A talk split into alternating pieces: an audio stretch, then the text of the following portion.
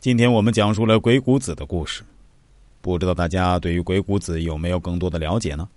在掐指测算的时候，又是否知道来源呢？庞涓上前与老师说：“老师，山里已经没有其他的花了，学生只找到了草花。”说着便将草花送到王许面前。此时这棵草花离土时间过长，加之又受到日光的暴晒，已经半枯萎状了。王许接过花儿，打量了一会儿，便说。你知道这花叫什么名字吗？庞涓作揖回答说：“这草花应该叫马兜铃。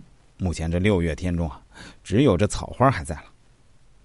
没错，这花开就是十二朵，正好预示了你的发迹年数。才与鬼谷见日而为，你成功的将与未字有关。”王许语气稍作停顿。左手拇指在掌中顺时针算点后，接着说：“送给你八个字，一定要记住：遇羊而荣，遇马而足。”学生一定牢记。庞涓接受老师王许的指教后，便下山离去。后来，庞涓果然在魏国得到了发展，受到了王错的推荐，得到魏惠王赏识，一路青云直上。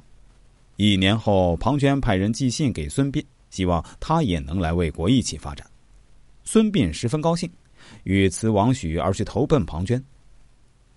王许见状，他和庞涓一样，让孙膑也去采一朵花来。但孙膑等不及在山中采花，只见几岸上共有一枚黄菊，便随手采下，呈给老师看，又插回瓶中。王许见状说：“花已经被折断，并不完好。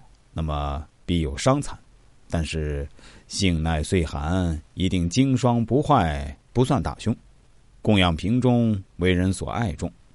这瓶是泛金而成，中鼎之属。此花一经提拔，恐怕一时不能得意。回到瓶中，你的成功之处应该故土。将你的名字中的“膑”改为月字旁的“膑”。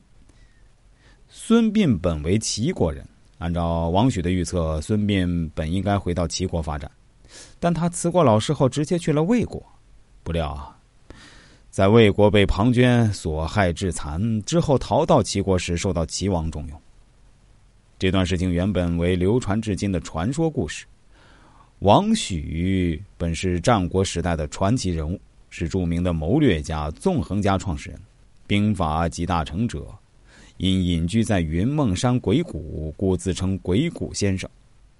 在文化史中，鬼谷子是与老子、孔子并列的学术大家。